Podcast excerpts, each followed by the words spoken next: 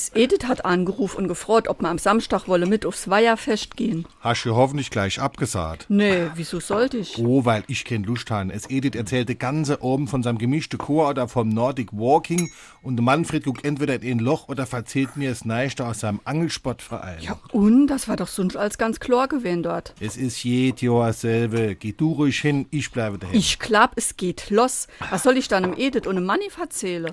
Und was sahen dann die Leid? Auf deine Fäscher sind doch immer Hinz und Kunst. SR3. Warum wir so reden. Wie man schwätze.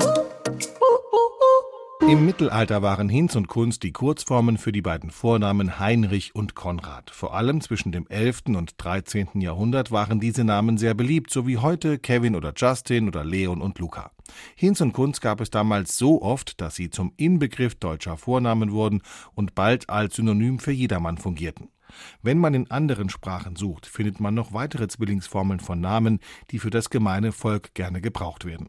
Im Englischen heißt es statt Hinz und Kunz Brown, Jones und Robinson und im Französischen Dupont et Durand. und im Deutschen sagt man Müller, Meyer, Schulz.